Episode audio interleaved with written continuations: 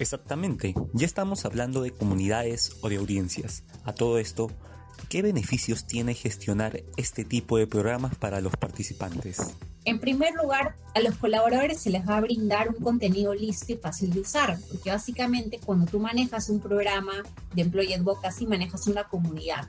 Y a la comunidad le tienes que brindar contenido ya curado, ya aprobado, digamos, para que ellos lo puedan difundir. Entonces, ese es el principal beneficio, porque básicamente ellos van a tener como una parrilla lista de contenido, se van a decir, perfecto, tengo este contenido listo y sé que ya está validado, lo puedo publicar en redes sociales y también lo puedo customizar. Esta customización es también importante porque cada colaborador le pone su toque personal en el post.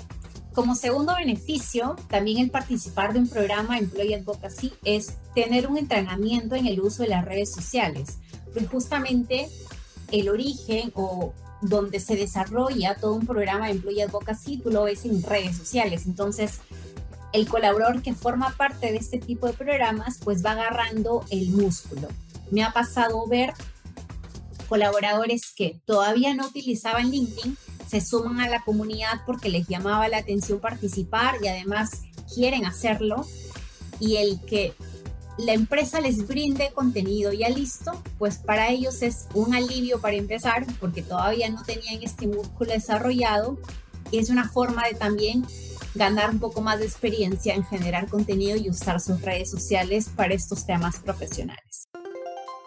Soy Juan Manuel Castillo y este es el Insight del Comunicador. Estamos hablando con Nadia Castro sobre Employee Advocacy.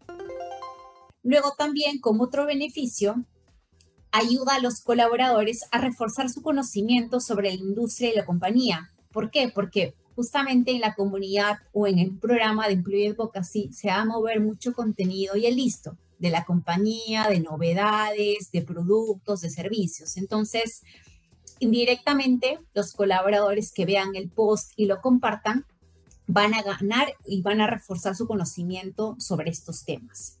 Y otro impacto que también tiene este programa, tiene un impacto, digamos, indirecto en el networking, porque publicar en redes sociales crea naturalmente oportunidades para establecer contactos. Entonces, cuanto más interactúas con los demás, más conectados se sienten contigo.